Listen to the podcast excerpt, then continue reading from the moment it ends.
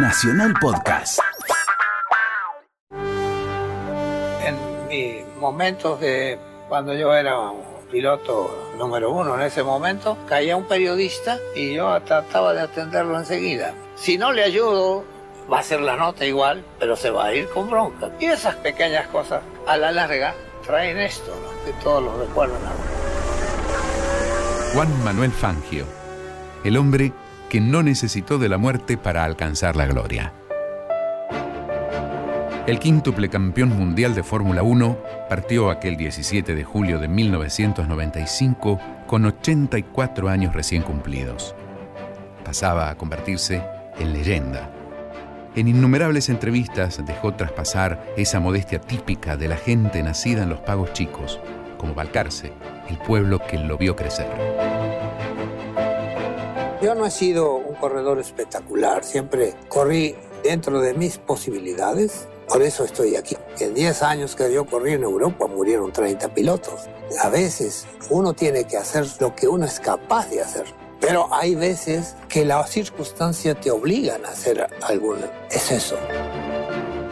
Comprendí que un hombre no debe engañarse nunca y creer que es el mejor. Por eso cuando alguien me pregunta cuál es el consejo que se puede dar a un chico o a un grande, tratar de ser el mejor, pero nunca creerse el mejor. No terminó sus estudios y desde muy pequeño le tiraban los fierros, que aprendió a conocerlos a fondo mientras trabajaba en un taller mecánico de Balcarce. En 1938 debutó en turismo carretera a bordo de un Ford V8 y en 1940 compitió con Chevrolet en el Gran Premio Internacional del Norte y se consagró campeón argentino de turismo carretera. sos campeón de carretera. Del volante sos el rey. Uno nunca debe olvidarse cuando recibió un bien. Hay muchas personas cuando están a cierta altura se olvidaron de aquellos que le dieron la posibilidad. Yo era muchacho, tenía un tallercito, pero no tenía dinero para correr. Y mis amigos empezaron a ayudarme. Se hizo una suscripción popular y demás. Entonces ellos también son dueños de lo que yo tengo. Fangio en las rutas europeas. Los cinco títulos yo nunca los busqué. Yo fui a Europa, pasé 10 años corriendo y los títulos se vinieron solos. Tenía los mejores coches en ese tiempo y fui invitado por las mejores fábricas. Es que yo creo mucho en el destino. Gran Premio de Alemania 1957 en Nürburgring.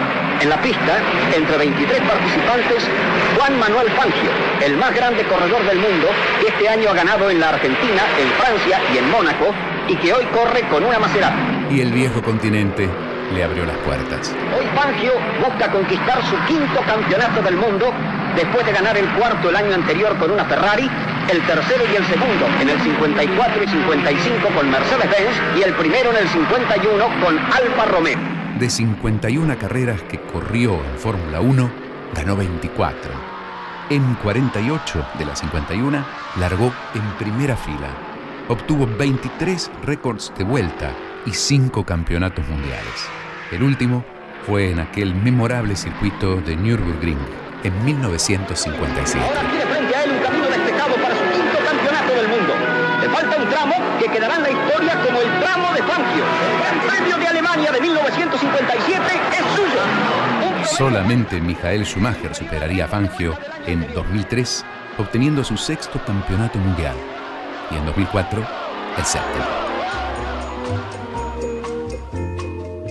En 1958, antes de retirarse de los circuitos, Fangio viajó a Cuba para competir en el Gran Premio de la isla. Y ocurre lo inimaginable. El 23 de febrero, el movimiento 26 de julio secuestra al quíntuple campeón del mundo de Fórmula 1 para dar un golpe de efecto al gobierno de Fulgencio Batista. Nos hicimos amigos esa noche charlando, ¿no? Y le preguntaba cuál es su objetivo. Y me dijo, nosotros queremos a demostrar en el mundo que somos capaces y luchamos por un ideal.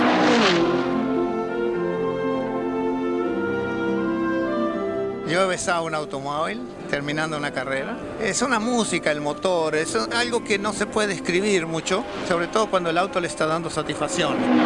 Juan Manuel Fangio. Su legado traspasó fronteras. Fue una producción de contenidos, Radio Nacional.